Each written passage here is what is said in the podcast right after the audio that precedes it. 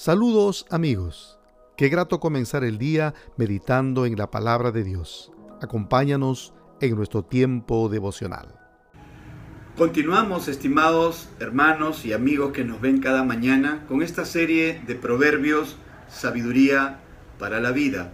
El tema que tenemos hoy es la sabiduría clama a los simples y el propósito es que podamos escuchar el llamado de la sabiduría para hacernos más sabios.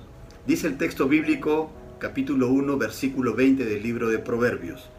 La sabiduría hace oír su voz en las calles, clama en la plaza pública. La sabiduría clama a los que están reunidos frente a la entrada de la ciudad y a las multitudes por la calle principal. Simplones, ¿hasta cuándo insistirán en su ignorancia? Burlones, ¿hasta cuándo disfrutarán de sus burlas? Necios, ¿hasta cuándo odiarán el saber? Vengan y escuchen mi consejo les abriré mi corazón, los haré sabios. Aquí vamos a ver, eh, en primer lugar, que el proverbista personifica a la sabiduría. ¿Qué significa esto?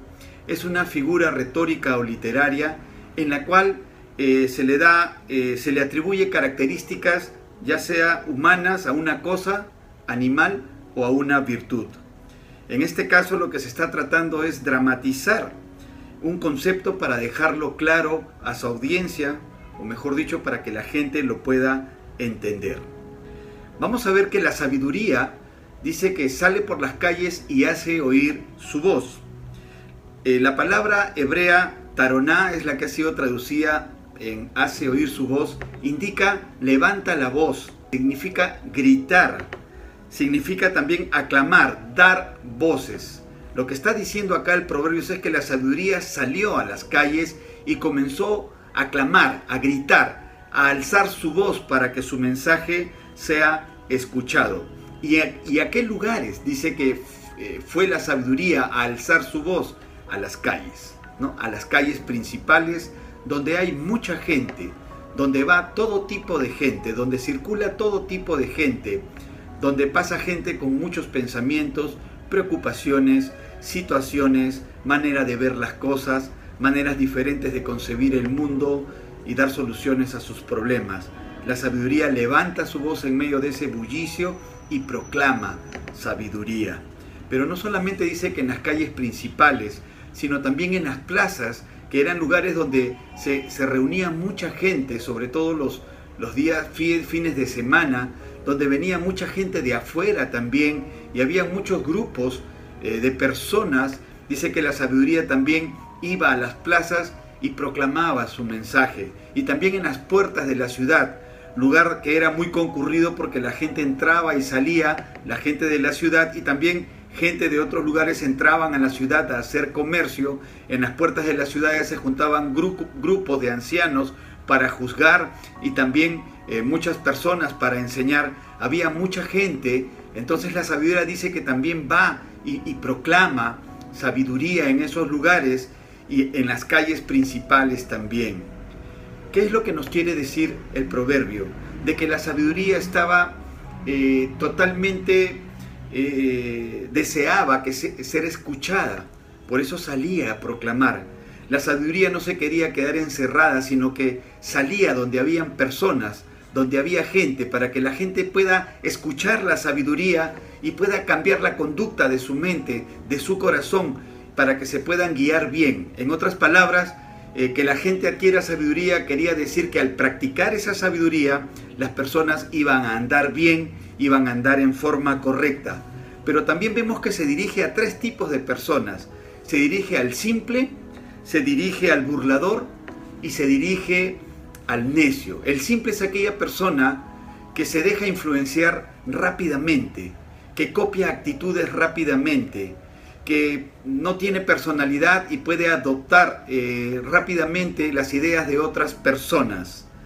También vemos el grupo de los burladores, que son aquellas personas que se burlan de la sabiduría, que se burlan del sabio y simplemente eh, siguen en lo mismo. Pero una tercera categoría de personas es el necio.